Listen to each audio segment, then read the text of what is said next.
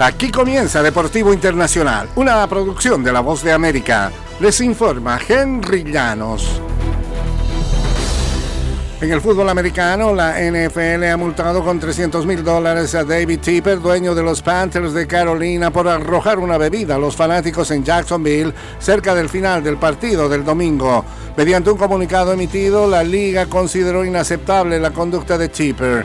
Se espera que todo el personal de la NFL se conduzca en todo momento de una manera que respete a nuestros fanáticos y que refleje de una forma favorable a su equipo y a la liga, según reza el comunicado.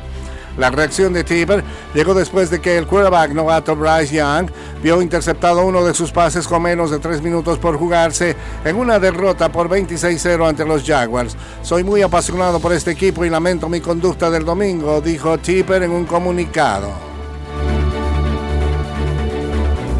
Y la campeona del Abierto de Estados Unidos en tenis, Coco Gauff, inició la temporada 2024 y la defensa de su título en Oakland el martes con una actuación con altibajos, pero que ganó por 6-4-6-2 ante su compatriota estadounidense Claire Liu. Goff utilizó bien su poderoso derechazo, pero le tomó tiempo encontrar su ritmo y por momentos tiró demasiado fuerte en el primer set. Se fue arriba a 4-0, pero perdió en su saque. Sacó para ganar el primer set 5-2, perdió el siguiente punto a 0, pero logró recuperarse y superar una tenaz actuación de su compatriota Liu. Goff superó a Arina Zabalenka en la final del Abierto de Estados Unidos para conquistar su primer Major. El martes Goff se mantuvo en la línea de base mientras que Liu se movió más y fue más efectiva en la red, pero Goff se asentó y encontró el ritmo en su saque y también encontró el triunfo en Oakland. En el fútbol internacional, la jugadora española que recibió un beso en los labios de parte del presidente de la federación tras la final de la Copa Mundial Femenina, compareció ayer martes en un tribunal para testificar en el caso de abuso sexual contra el ex oficial.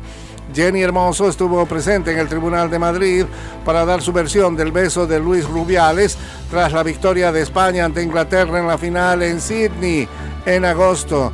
Todo ha ido bien, le dijo Hermoso a los reporteros tras su comparecencia. Todo queda en las manos de la justicia y muchas gracias por el apoyo que habéis tenido. El incidente provocó indignación en el fútbol mundial y llevó una de las peores crisis del eh, deporte español. También llevó un boicot de las campeonas mundiales de la selección y la eventual renuncia de Rubiales, a pesar de que se negó cualquier delito y aseveró que el beso fue consensuado. Y hasta aquí, Deportivo Internacional.